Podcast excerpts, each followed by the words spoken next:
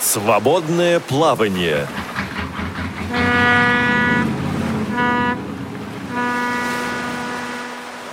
Говорят, женщина на корабле – это дурная при- примета. Кому как. Я полагаю, что с такими женщинами, которые работают сегодня здесь, в студии «Радио ВОЗ», на любой корабль, через любые рифы можно пройти. Это сегодня звукорежиссер Анна Пак, контент-редактор Софи Бланш и линейный редактор а, Елена Лукеева. В студии Олег Шевкун. Я представлю героиню а, нашей сегодняшней программы, нашего эксперта. Это тоже, кстати говоря, женщина, с которой можно на любом корабле и через любые рифы пройти. Дело в том, что говорить мы сегодня будем действительно о рифах, говорить мы сегодня будем об инклюзии. Вспоминается мне директор одной из московских школ, который говорил, но он сейчас уже не директор, а в прошлом году, еще год назад еще был директором, чуть больше года назад, который говорил, терпеть не могу эту инклюзию. Но он был человеком эмоциональным. Ваше мнение об инклюзии или о специализированном образовании? Что лучше? Для кого? Как? Звоните нам по телефону 8 800 700 ровно 1645. Это бесплатный телефон. 8 800 700 ровно 1645. Пишите смс по телефону плюс 7 903 707 26 71 плюс 7 903 707 26 71 или э, звоните на skype radio.voz.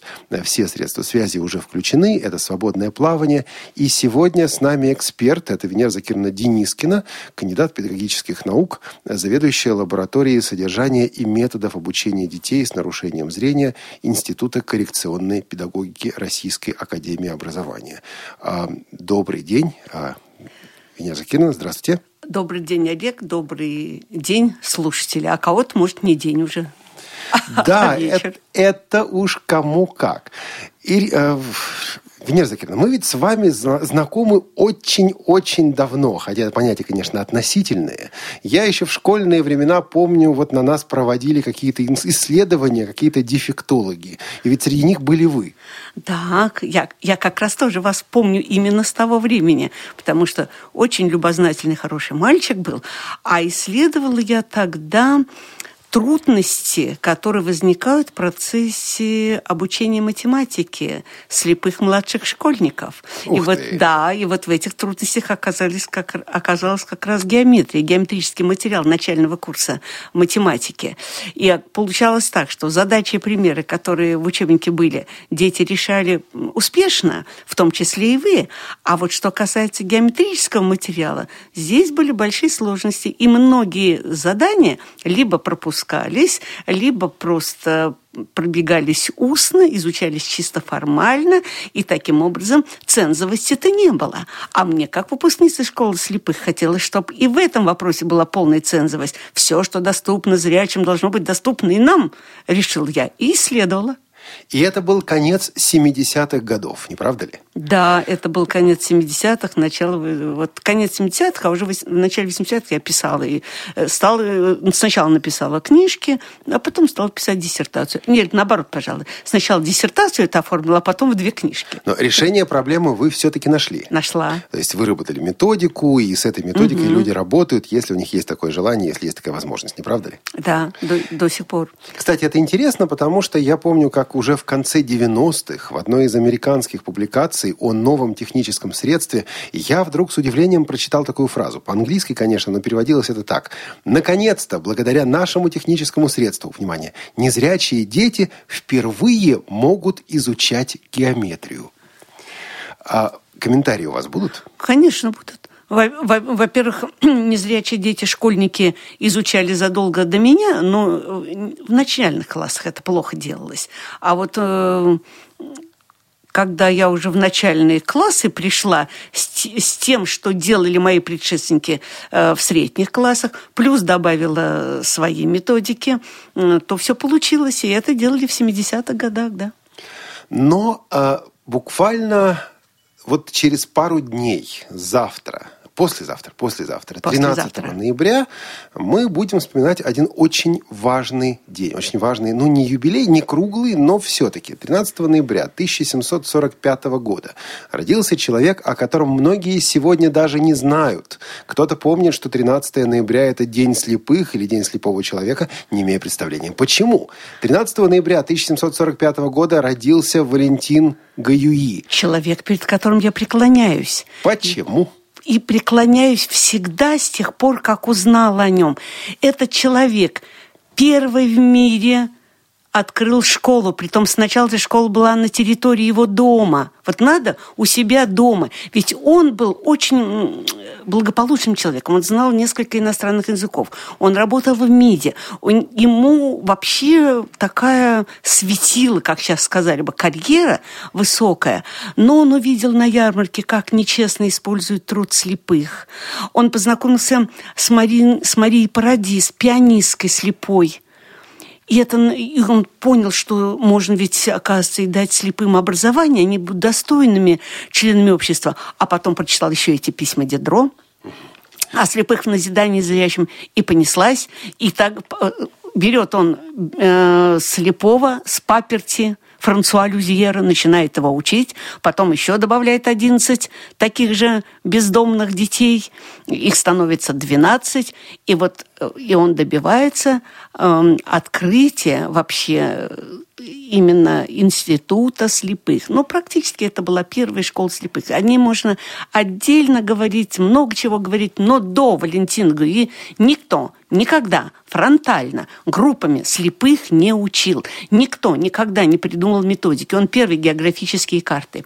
Первый придумал шрифт, которым унцал, которым пользовались вплоть до шрифта Брайля вот пока система Брайль не появилась. А Россия-то как ему должна быть благодарна? Первое учреждение, Александр I его пригласил, в 1803 году. Э, в 1806 он приехал в Россию. Правда, в 17 э, уехал, создав учреждение и создав первые производства даже слепых. Э, ну и пришлось вот. ему здесь нелегко. Очень нелегко, очень нелегко. Во-первых, он очень много делал на свои деньги и кормил на свои деньги. Прежде чем что-то утвердили, до всего на 15 человек эту школу. Вот, вы же понимаете, эм, сколько времени прошло. Он вообще сделал для России много.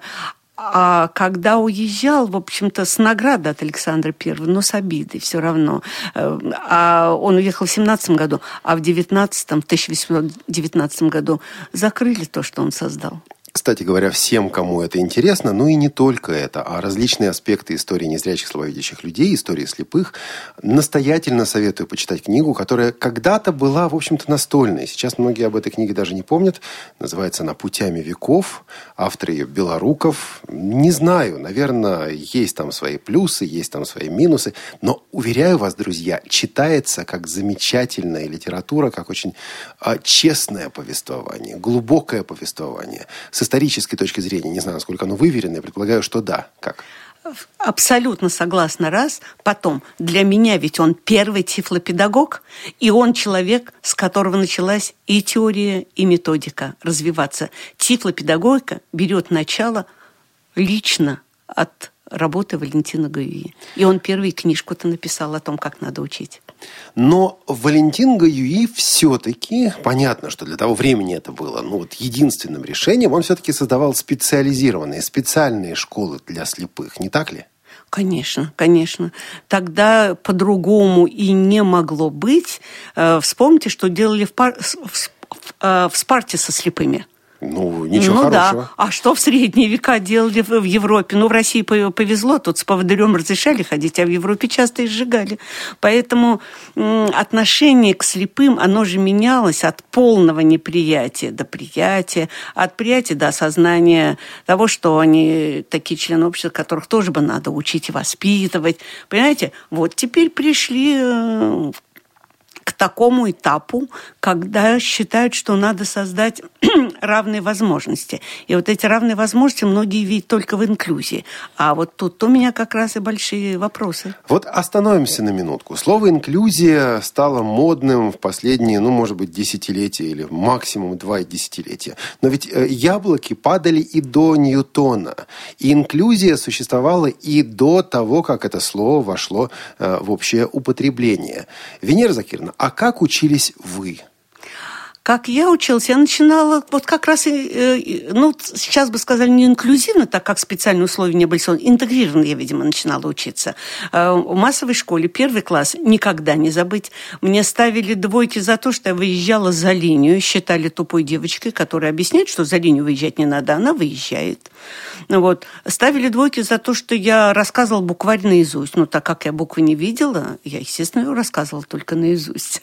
Но во втором классе повезло учительница сменилась, молодая, и она вот как раз маме и сказала, давайте мы ей будем э, чертить жирные линии в тетрадях, давайте я не буду снижать оценки за некрасивый почерк, а пусть она не читает, у нее замечательная память, она все запоминает. И вот что касается любви, вот как относились, да, э, относились в школе ко мне прекрасно. Я не помню никаких там вот, ну, может, время было послевоенное, э, инвалидов вообще по городу было много, э, и поэтому такое отношение было, не знаю. Но, во всяком случае, до четвертого класса, я в четвертом классе одному мальчику зубы выбил за то, что меня обзывал. Э, вот. Ну, нечаянно. Нечаянно обзывал? Он не, Или не нечаянно знаю. выбил? Я нечаянно выбил, а, да. Угу. Но я же не знала, что когда у человека монокулярное зрение, он неправильно оценивает расстояние. И что уже вообще, а. когда ты переходишь ближе к пятому классу, у тебя силы меняются, ты переходишь уже вот в состояние подростка. Ну, не рассчитала. Ну и вы перешли в специализированную школу? Да, и вот когда меня в специальную школу отправили, в школу для слепых, вот, Олег, не могу не вспомнить, я даже сейчас сразу перед слушателями извиняюсь, потому что я когда об этом говорю, у меня всегда слезы в горле. Почему слезы? Не от того, что меня от дома оторвали, эту э, залюбленную девочку, которая родилась сразу после войны, январь 46-го, на Новый год родилась. Представляете, война только кончилась в мае. А тут вот на 1 января и я появилась. И единственная в родне, единственная на улице, первая вот я родилась. И первый ребенок, который стал на улице инвалидом. Я была абсолютно залюбленная заласканная. А почему я вспоминаю со слезами? И что это было за счастье? От чего эти слезы? Слезы счастья. А что это за счастье, когда тебя оторвали от дома? У меня был очень большой познавательный интерес. Мне хотелось знать. Но то, что в школе показывали, я не видела. И вот я, наконец, оказалась в школе, где мне все было понятно, где давали потрогать, где давали понюхать, где все объясняли, что тебе непонятно, если чего-то ты не разглядела, там какие-то детали. И у меня был, вот как мы сейчас молодежь бы сказала, вот такой был восторг душевный. Мне вот ощущение такое, что тебя эм, с горы э, ты прыгнула, но не падаешь камнем, а у тебя крылья необыкновенно большие. И размахивая ими, ты летишь над зелеными полями. Но зеленый цвет всегда успокаивал меня, понимаете? И вот этот восторг, он сохранится на всю жизнь. Можете представить, уже я состарилась, а я все то состояние помню. И считаю, что родители поступили очень правильно. Почему? Потому что именно школа слепых тогдашняя полностью подготовил меня к интеграции. И уже в университете у меня никаких проблем не было. Я их могла сама решать. Те проблемы, которые у меня возникали, я их решала сама, потому что в школе нас тоже учили решать проблемы. И главное, не главное, а еще, э, может быть, это э, в том числе, за что я благодарна школе, за то, что коммуникации научили, речь поставили, э, танцевать научили. У меня слух никакой, но этим слухом я пользуюсь и пою. Понимаете, то есть многому научили тому, что вызывает интерес у окружающих, интерес ко мне. Понимаете, вот спасибо школе. И здесь я хотел бы а, пригласить вас, наши слушатели, присоединиться к разговору. А что для вас инклюзия? Есть ли у вас опыт положительный или отрицательный инклюзивного образования? Какие ваши мнения, какие у вас мысли на этот счет? Звоните нам, пожалуйста, по телефону 8 800 700 ровно 1645. Пишите смски э, плюс 7 903 707 26 71 или звоните на skype radio.voz. Мы очень-очень хотим услышать ваш голос в этой беседе, в этом разговоре. Венера Закирна, ну вы ведь э, ученый, поэтому давайте разберемся в терминах. А я хотел попросить вас дать определение термина «инклюзия», но вы на самом деле эту терминологическую путаницу еще и усложнили. Вы сказали о том, что вы есть интегрированное обучение, а есть инклюзия. Прежде чем говорить, давайте разберемся, что почем. А вот если начнем сейчас разбираться, путаница будет еще больше. Это как? А так, потому что когда смотришь в литературу, кто что э, понимает, понимает э, под одним и тем же. Вот я очень согласна с тем, как э, наш директор, э, академик Малафеев Николай Николаевич, он говорит, совместное обучение. Вот с этим я согласна. Есть совместное обучение подготовленное, когда детей ждут, подготовлены педагоги, подготовлены пособия наглядные. Вообще вот это считается инклюзией. А есть интегрированы. Когда тебя просто вот отправили туда, в массовую школу, и ты там как можешь, так и учишься. Значит, подождите, не всякое пребывание незрячего ребенка в массовой школе, с вашей точки зрения, называется инклюзией. Конечно, конечно. То есть э, просто посадил слепого в класс, это не значит, что мы практикуем инклюзию. Нет, нет. Что должно быть для того, чтобы сказали, вот это инклюзия? Ну, по крайней мере, таком, в идеальном варианте. В идеальном варианте должен, все педагоги, которые будут с этим ребенком работать, они должны э, пройти курсы повышения квалификации. Они должны знать, как надо работать э, со слепым ребенком. А, например, у нас сколько угодно случаев, когда ребенок э, подходит к доске, допустим, проучившись начальную школу в специальной, вернее, начальный класс в специальной школе, а потом уйдя в массовую школу. Ну и по привычке не разглядел к доске. За это очень сильно ругают некоторые учителя, не, не разрешают понял, не подходить. Разглядел. Не разглядел на доске, что написано. А, угу. Да. И подошел к доске рассмотреть. Ну, Потому и... что в школе слабовидящих разрешается. Конечно. Подойти, не, не отвлекая никого, подошел, посмотрел и сел на место. Но в массовой школе некоторые учителя за это очень сильно ругают и никак не хотят понять, что человек не видит.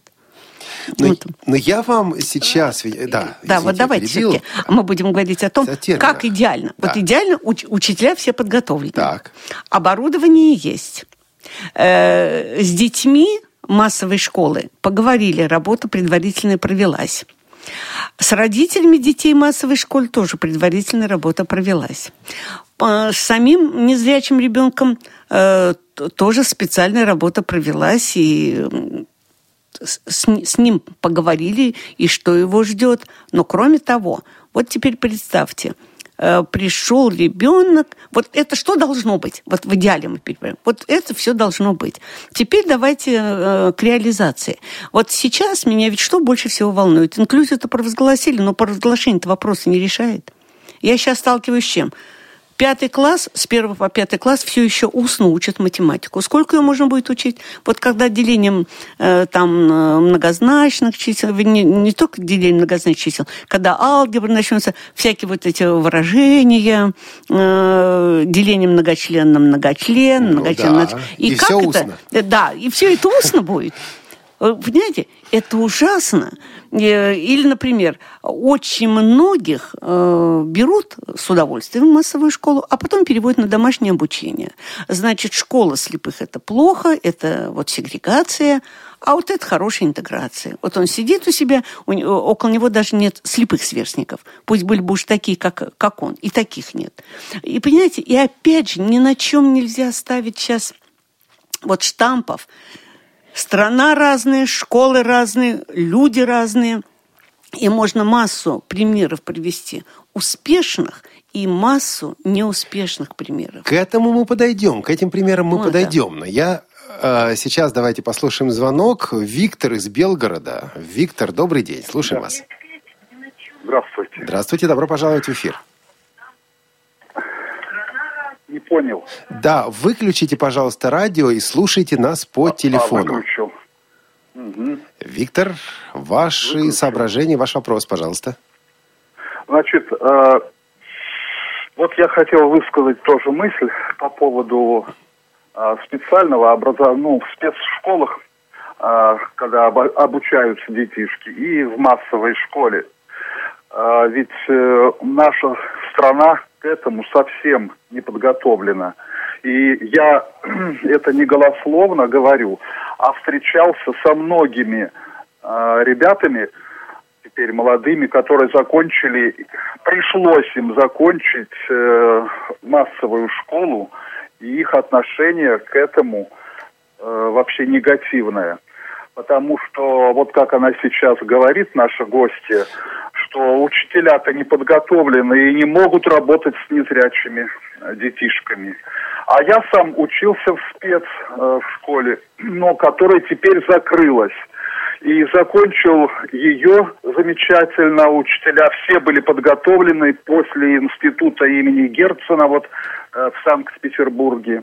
Они, конечно, были прекрасными э, специалистами хорошо нас готовили.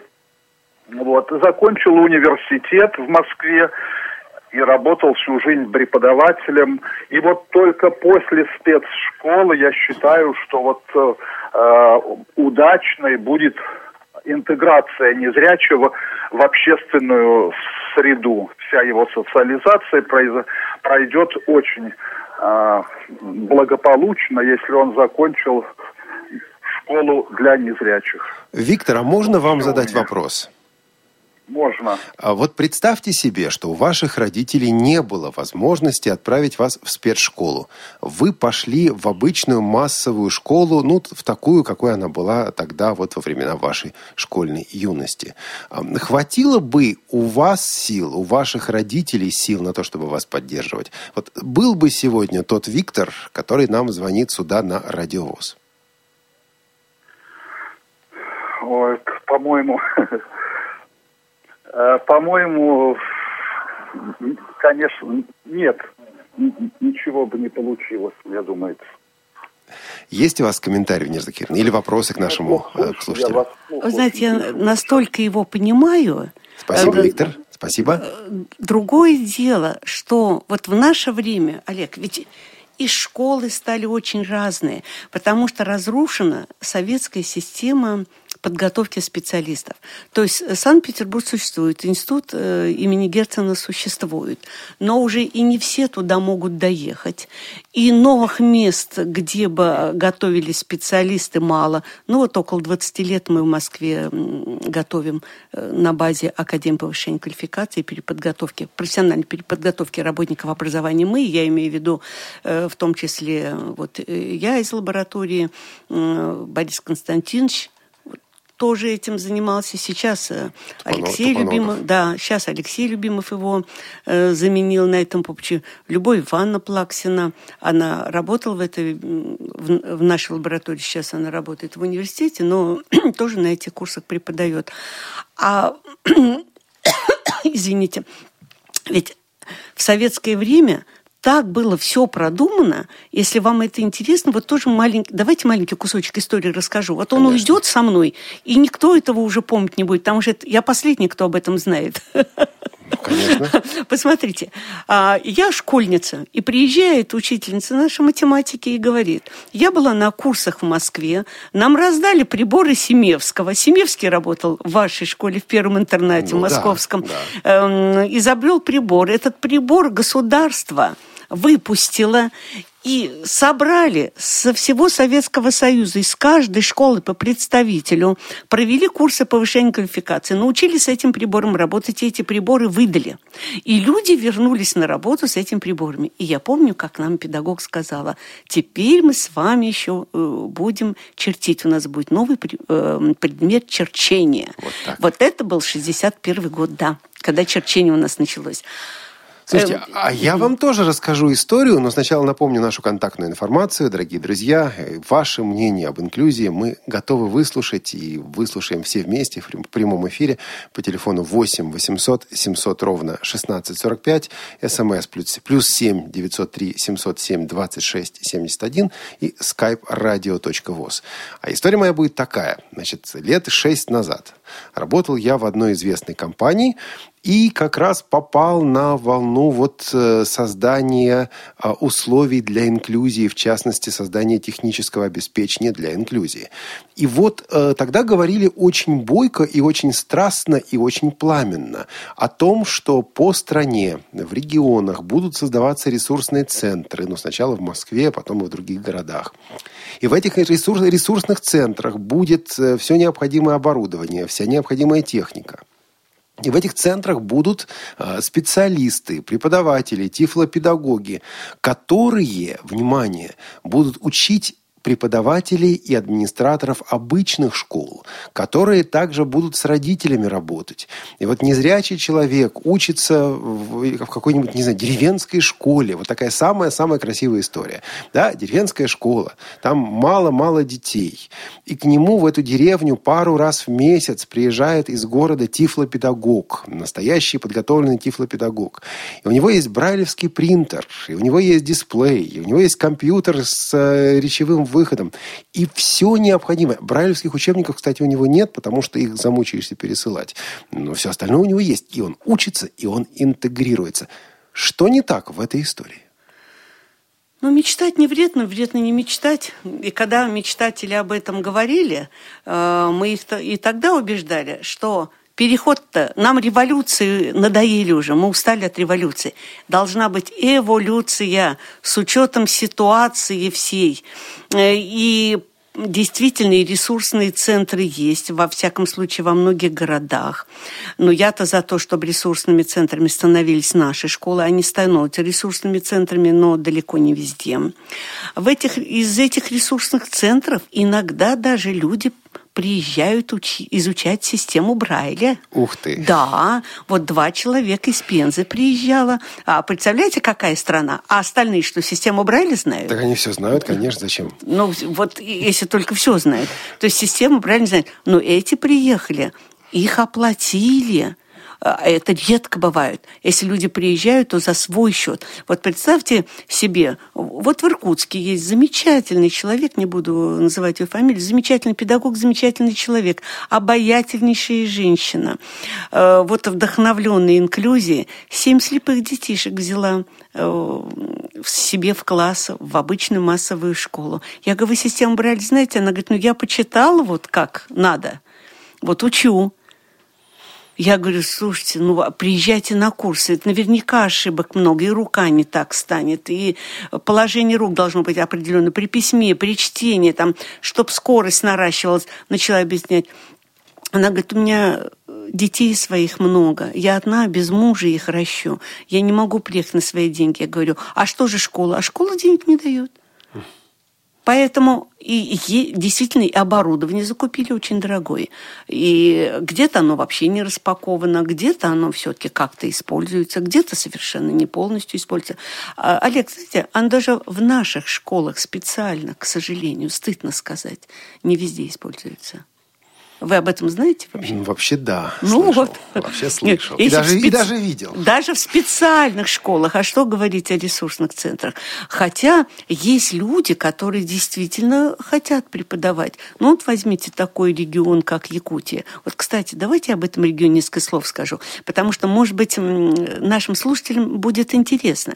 Когда я говорила с заместителем министра вот этой Якутии, республики, республики Саха. Саха-Якутия, он мне сказал, что мы не собираемся разрушать специальное образование.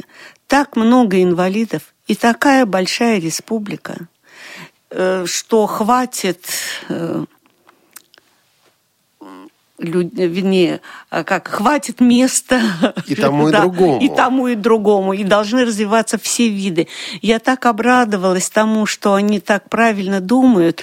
Но, понимаете, у них ведь там и президент правильно думает. Э, я когда ходила по школе, все удивлялась, что школа такая э, очень хорошо обеспеченная. Оказывается, президент э, приказал обзвонить всех видных бизнесменов и сказать, что такого-то числа надо быть в школе Э, специальной школе. Они приехали, им показали школу, показали детей. Там учатся слепые, слабовидящие, слабослышащие дети. Э, ну, слепые и слабовидящие по возможности в отдельных классах, а э, слабослышащие уже точно в отдельных классах. У них там другое оборудование совсем. И после сказал, видели детей, видели, а теперь каждый в своем бюджете выделите отдельной строкой, что вы этой школе сделаете. Поэтому школа очень оснащена хорошо. Вот там, кстати, нет ни одного педагога, который не владеет компьютером. А это далеко не во всех наших специальных школах. И вот на этом положительном примере мы сделаем короткую паузу, секунд на 30, а потом продолжим разговор здесь, в программе «Свободное плавание» в прямом эфире «Радио ВОЗ». В зной и в шутку серьез С вами всегда Радио ВОЗ.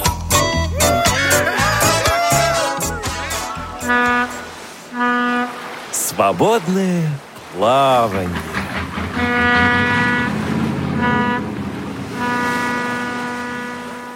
17.30. Венера Закирина Денискина сегодня у нас в студии в программе «Свободное плавание». Мы говорим об инклюзии, говорим о специализированном образовании также. А наш телефон 8 800 700 ровно 1645. СМС плюс 7 903 707 26 71. Как-то СМСки сегодня молчат, а зря, между прочим. Это простой и удобный способ а, высказать а, свои мысли по поводу инклюзивного и специализированного образования. А также наш скайп радио вуз.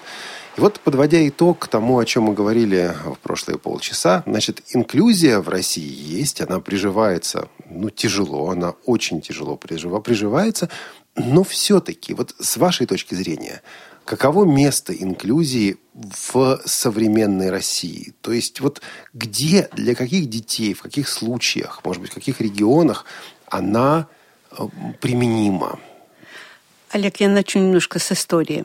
Во-первых, инклюзия была всегда, или ну, как яблоки падали всегда. Да, да, и тоже. инклюзия тоже, да, была всегда. Вот, кстати, если говорить о Луи Брайле, Брайле, то он тоже ведь учился в массовой школе, начинал. Это как? У него же Парижский институт слепых. Э, ну, туда он попал в 10 лет. Ага. А до того он родился в 9 в 19, в 19 году, в 1919 попал в Парижский институт слепых, а до того он учился в массовой школе. Другое дело, что не сохранилось воспоминаний о том, как он там учился. Это уже другой вопрос, но учился.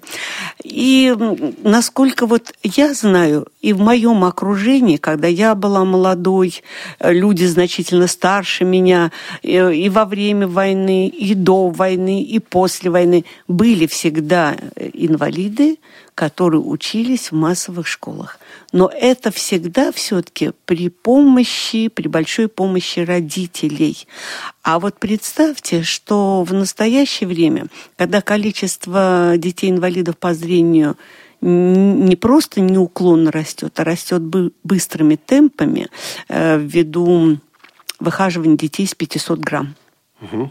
Если весом до килограмма, то по, стати... Э, по тем статистическим данным, которые я несколько лет назад читала, э, до, 90, до 900 грамм весом, то 90% из них инвалиды по зрению потом. Вот можете представить. Ну, там да. еще и сопутствующие заболевания. Да, плюс сопутствующие заболевания и так далее, и так далее. И вот э, на сегодняшний день, вот как мне кажется, кто может быть или должен быть в, э, в инклюзивном образовании? Во-первых, есть дети, которых с самого рождения правильно воспитывают родители. Потому что есть компьютер, они через компьютер эм, приобретают литературу, знакомятся, как надо воспитывать ребенка, находят э, различные центры консультативные, в том числе вот к нам в лабораторию приезжают, и действительно абсолютно их правильно воспитывают. И есть дети, которые э, практически к семи годам от зрячего ребенка не отличаются по, по развитию.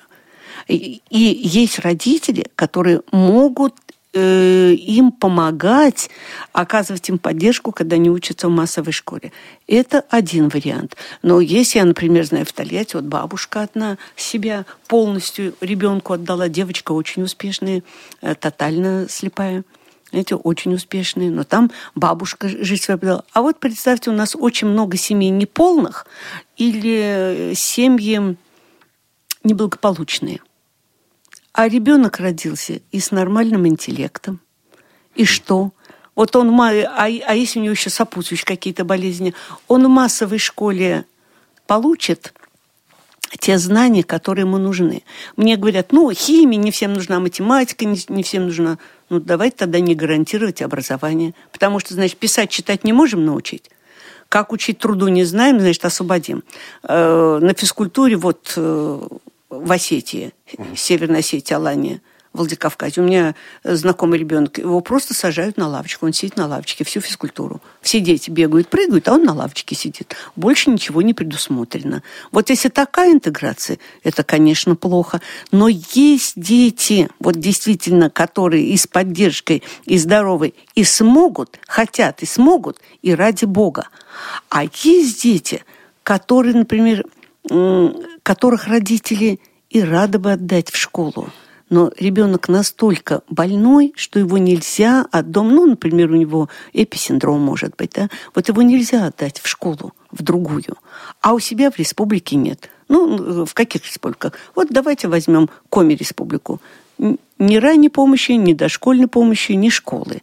Северная Осетия, Алания. Это на всю республику? Да, есть... ни ранней, ни дошкольной, ни школьной. Не, ну подождите, вот... я помню советское время. Ну вот приехал ты, не знаю, в Москву или в Питер пошел, в Ленинград пошел, в Министерство образования или просвещения. Там договорился, приняли в школу и учишься спокойно. А, ну, тогда мы-то были все дети советские, а теперь мы дети отдельно. Москва, Московская область, э, Санкт-Петербург. Это все отдельные дети. То есть он не может учиться в другом Нет, регионе, потому нет, что не будет финансирования? Нет, Просто говорили, нет. что финансирование пойдет за ним, можно Нет, нет, нет. Ничего не, не, не Оно ничего за ним не идет. Оно идет в тех случаях, когда родители умеют отстоять свои права и через суд добиваются. Но не все родители так могут, не у всех хватает на это сил и ума. Вы только что сказали страшную вещь. Подождите, подтвердите или опровергните, что сегодня есть незрячие, слабовидящие дети, которые не получают обязательного среднего образования? Олег, такие были и в советское время.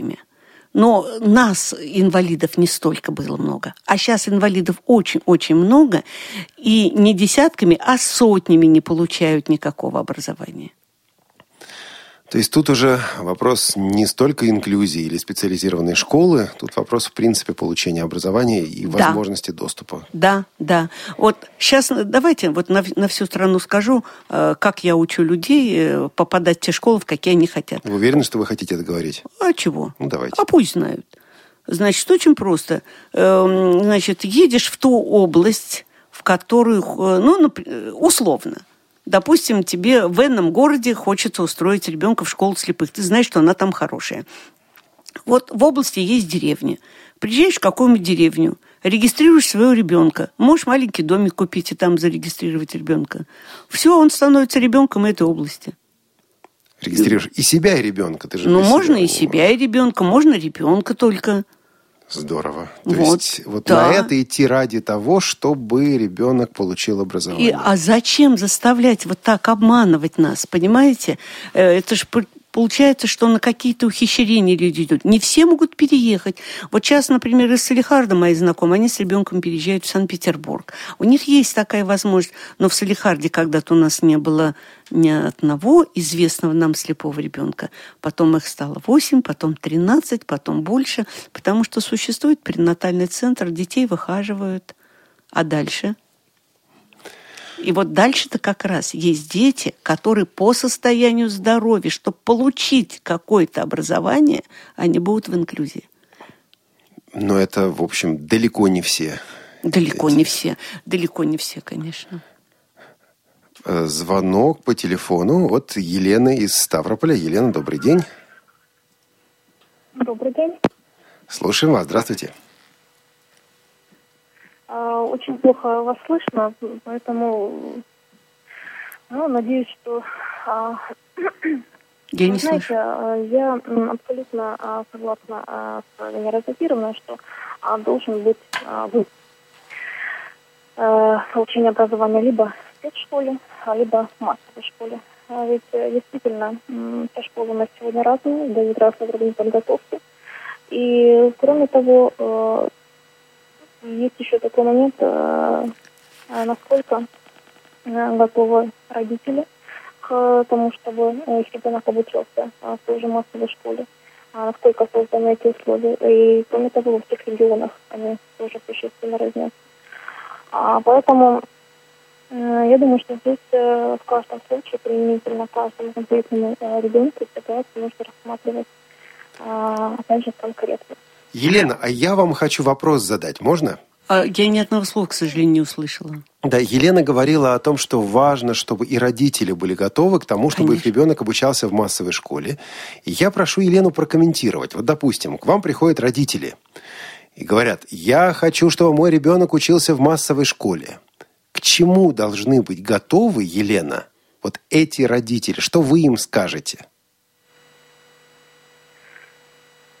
Ну, с одной стороны, а, это, наверное, такая психологическая, отношенческая составляющая. Вы знаете, наверное, а, сколько угодно можно а, преодолевать барьеры, а, физические и какие-либо еще, но а, Да, до тех пор, пока не изменится что-то вот в умах а, нашего а, общества, пока не изменится наш этот а, менталитет, а, наверное, говорить об успехе тоже инклюзии достаточно сложно.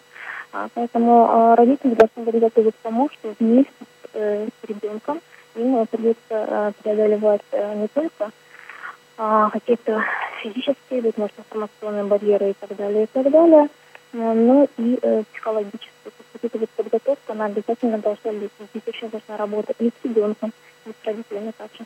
Спасибо большое. Спасибо, Елена. К сожалению, не очень хорошо слышно, но кое-что услышали. Елена говорила очень важную вещь. Она сказала о том, что к инклюзии должны быть обязательно готовы родители, Солидарно с и ней. должны не только преодолевать какие-то проблемы, касающиеся обучения, а еще и быть готовыми, внимание, преодолевать психологические э, барьеры, в частности, в вопросах восприятия их ребенка и выстраивания отношений между их ребенком и другими школьниками, учителями и так далее. То есть, подождите, от родителей такого ребенка требуется, чтобы они были педагогами, психологами, тифлологами, кем еще, простите? А давайте, вот, Олег, не обязательно быть педагогами и психологами. Конечно, хорошо бы, если и Ну, педагогами, и психологами. Но э, вот на маминой школе один э, папа мне признался, говорит, Венера Закировна, вот если бы не вчерашняя ваша беседа, которая перевернула мое отношение к окружающим, к их реакции на моего ребенка, я бы сегодня, наверное, говорит, одному бы в морду дал э, вот э, охраннику, который в магазине вот стоял и рассматривал мою девочку вот в упор. А теперь я знаю, что сказать, как справиться с собой, как к этому отнестись и как поправить этого охранника, чтобы он в дальнейшем себя правильно вел. Поэтому работа, конечно, должна быть. Я абсолютно тут с Еленой согласна, это очень большая работа. Опять же, вот э, я против э, революций, за эволюцию и за каждый конкретный случай. У нас столько людей, которых надо охватить образованием. Ведь в советское время все-таки неохваченных тоже было много. Давайте на это глаза не закрывать. Сидели по домам и тогда. Но тогда было хорошо, ты мог в любую школу поехать, и тебя могли принять. Понимаете, не был привязан к своему месту. Все говорят, что вот там привязаны были, не могли передвигаться свободно. Но вот учиться мы могли свободно э, в разных школах. Но и обстоятельства разные, и ситуации разные. И сколько, понимаете, и я за разные формы, и я не против инклюзии, но она должна быть с умом, я за сохранение специальных школ непременно. Но наверняка, например, есть дети, которые настолько слабы, которым в начальную школу надо побыть дома, а потом идти в специальную школу. Есть дети, которые достаточно крепки. Они начальную школу пусть побудут в специальной, получат коррекционные пусть посещают коррекционные занятия, научатся читать и писать, а потом пусть идут в массовую школу. Разные должны быть варианты. Венера Закина, а я вот э, все равно не понимаю, потому что мы постоянно слышим, причем здесь на Радио ВОЗ мы слышим и от наших собеседников о том, что на Западе инклюзия работает. Количество спецшкол сокращается, а, приходит инклюзия, и вот эти путешествующие преподаватели, которые посещают местные школы, которые работают с родителями, и проводится это инклюзивное образование. И, собственно говоря, на основе западного опыта инклюзия и пришла к нам она на основе западного опыта пришла к нам, но никто наши масштабы страны не учитывал. Понимаете? И техническое обеспечение не учитывал. И более того, вот я очень хочу, чтобы вы когда-нибудь пригласили нашего директора, который за рубежом часто бывает и знает эм, ситуацию там. И сколько сейчас там, педагогов там, которые жалеют о том, что разрушено специальное образование. Э, вот э, мы вчера, э, пятницу проводили конференцию, и нам пришел отзыв от коллеги, кандидата педагогических наук из Саратова, э, который пишет о разговоре с американкой. Говорит, сохраните, пожалуйста, систему специального образования. Только вы еще ее сохранили. Потому что, понимаете, образование можно получить, но какого качества? И куда ты с этим образованием дальше пойдешь?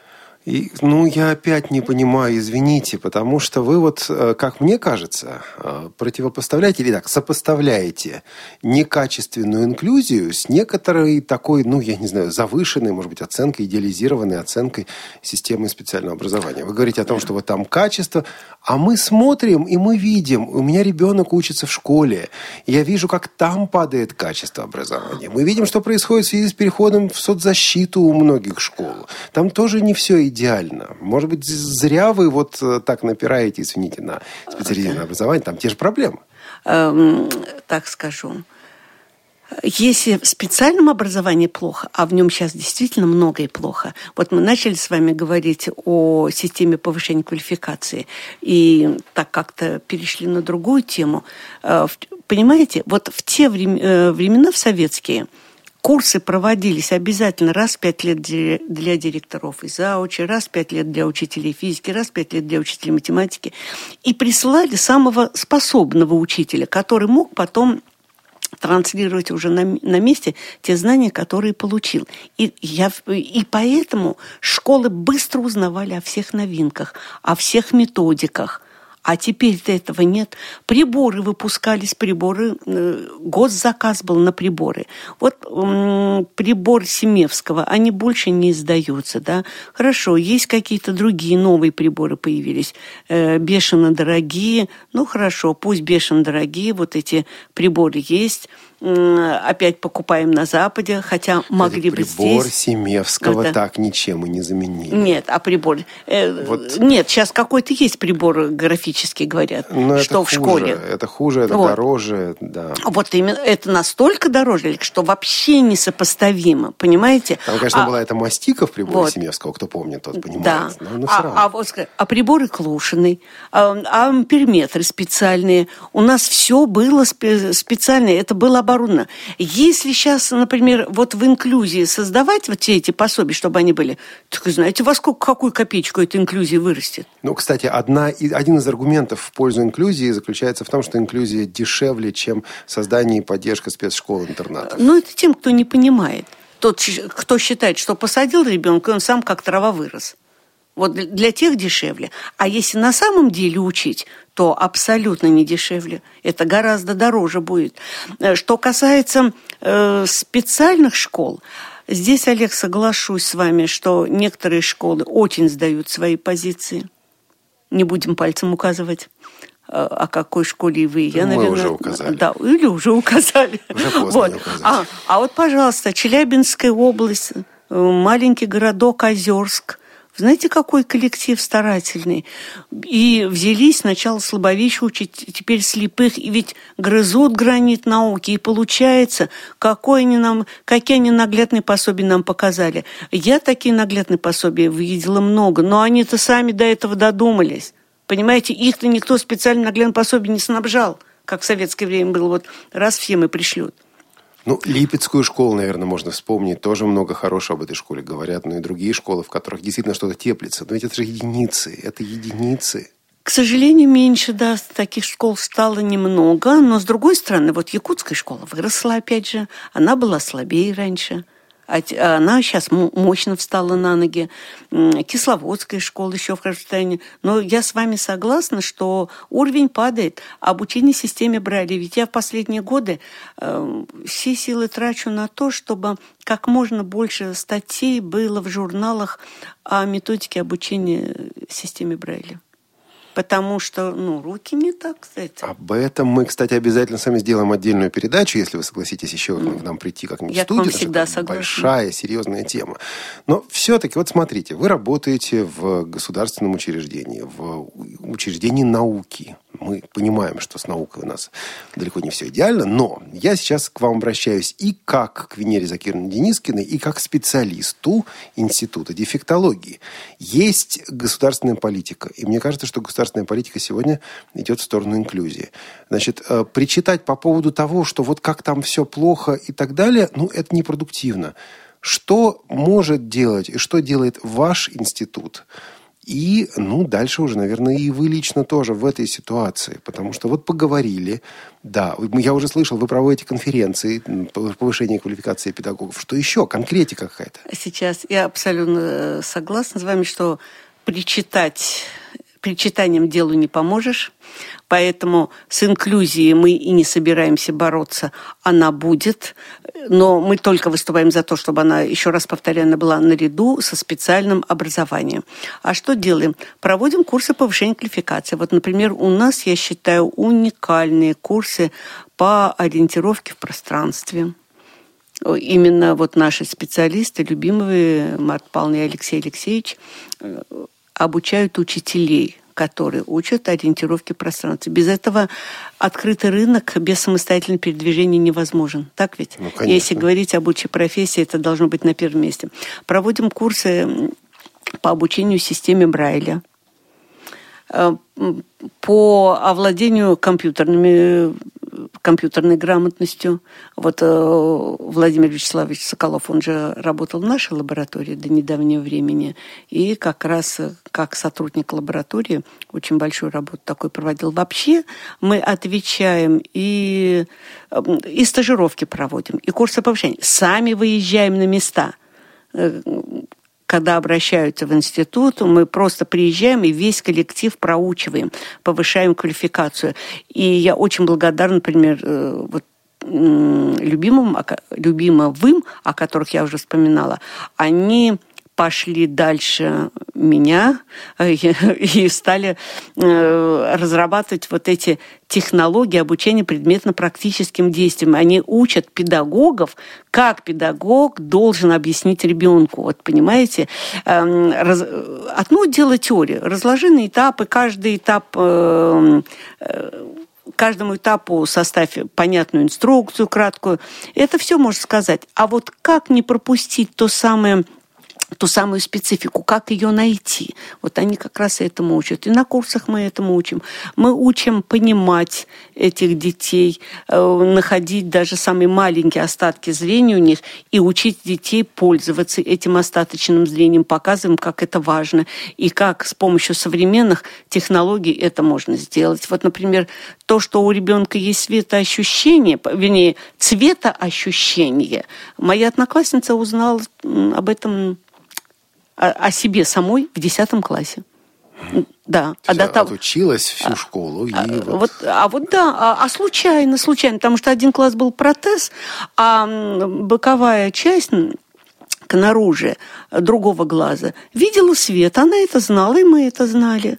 И такая ситуация создалась, когда воспитательница пришла в очень красивом платье, мы кинулись к ней на шею, потащили ее к окну, разглядеть платье получше. Она так слегка отбивалась, ну что, разве отобьюсь от девчонок здоровых, десятиклашек? Да, девчонки, мы ее можно сказать, приволокли к окну и стали рассматривать это платье. И девочка вот в этой кучке нашей, она несколько раз э, ну, головой покрутила и вдруг поняла разницу между цветом окружающего и цветом платья, что это разное.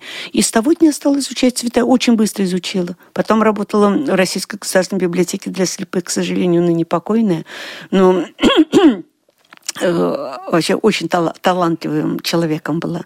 Ну, вот вам, пожалуйста. А сейчас можем в дошкольном возрасте об этом узнать. Вообще много чего можно говорить. Вот э, я об инклюзии. Меня сейчас волнует разработка технологий. Как это делать грамотно? Понять, провозгласили, какие-то документы появились.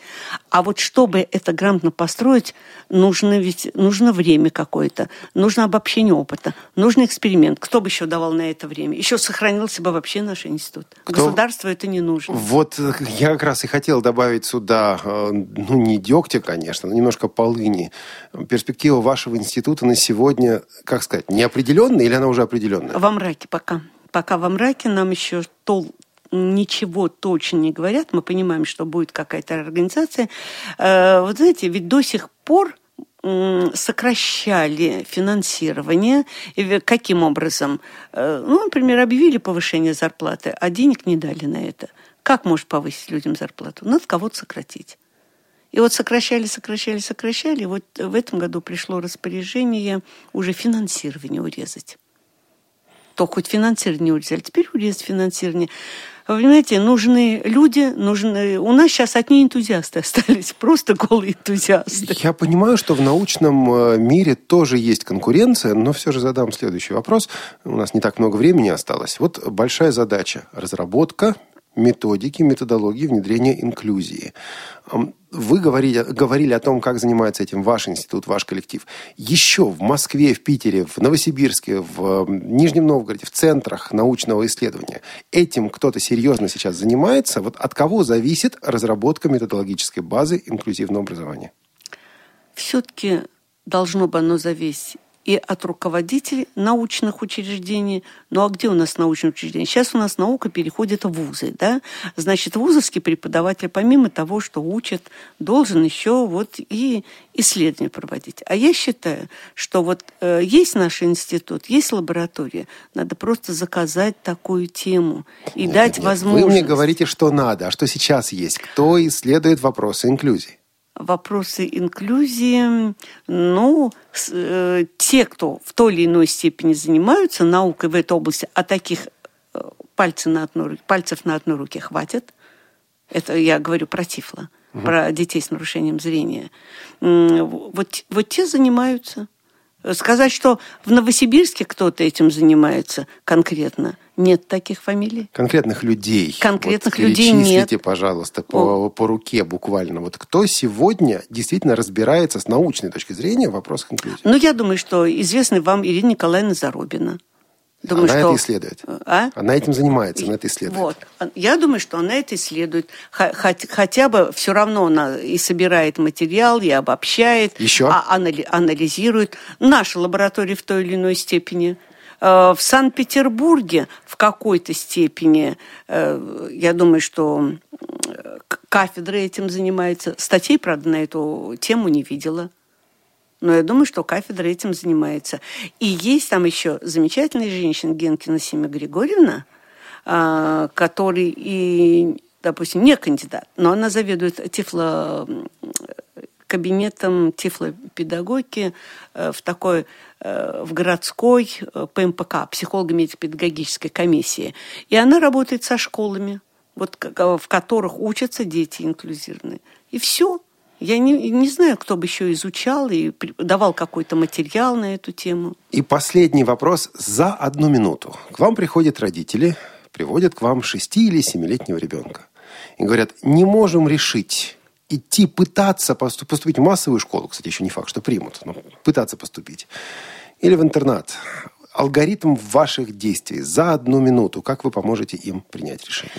Сначала смотрю, что со зрением ребенка, что с его здоровьем. Потом смотрим, насколько он готов, вообще насколько он развит. И дальше родителям раскладываем, что будет, если пойдет в массовую школу, что будет, если пойдет в специальную школу. Исходим из того, где они живут, какие у них возможности, и находим какую-нибудь золотую середину. И есть родители, которые следуют нашим рекомендациям, и э, подолгу с нами, в общем, общаются с нами систематически. Привели ребенка в два года, потом в четыре, в пять, вот на следующий год приведут и, и так далее. И таких э, родителей достаточно много.